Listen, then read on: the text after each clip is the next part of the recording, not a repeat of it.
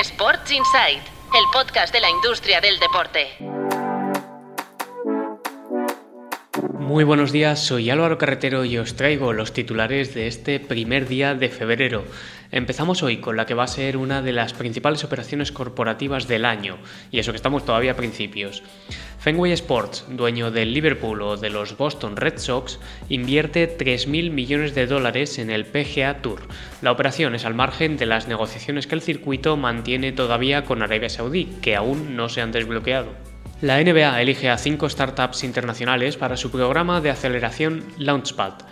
La liga ha elegido a una canadiense, dos estadounidenses, una británica y una danesa que están enfocadas al rendimiento deportivo y la inteligencia artificial.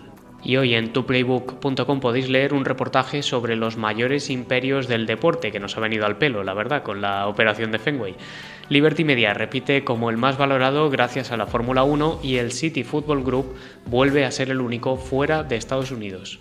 En Alemania, la Bundesliga permitirá por primera vez que una sola televisión se quede con todo su paquete audiovisual desde el ciclo 2025-2029.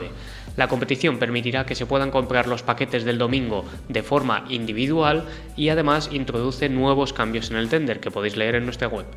Y nos despedimos hoy en San Mamés. El estadio del Athletic volverá a ser la sede de la final de la Champions de Rugby en 2026. Y os recordamos que además San Mamés será la sede de la Champions femenina de este año de fútbol, de la final de la Europa League también en 2025 y que es uno de los que opta al Mundial 2030.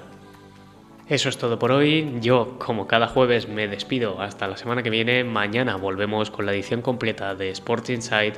Como siempre, muchas gracias por escuchar.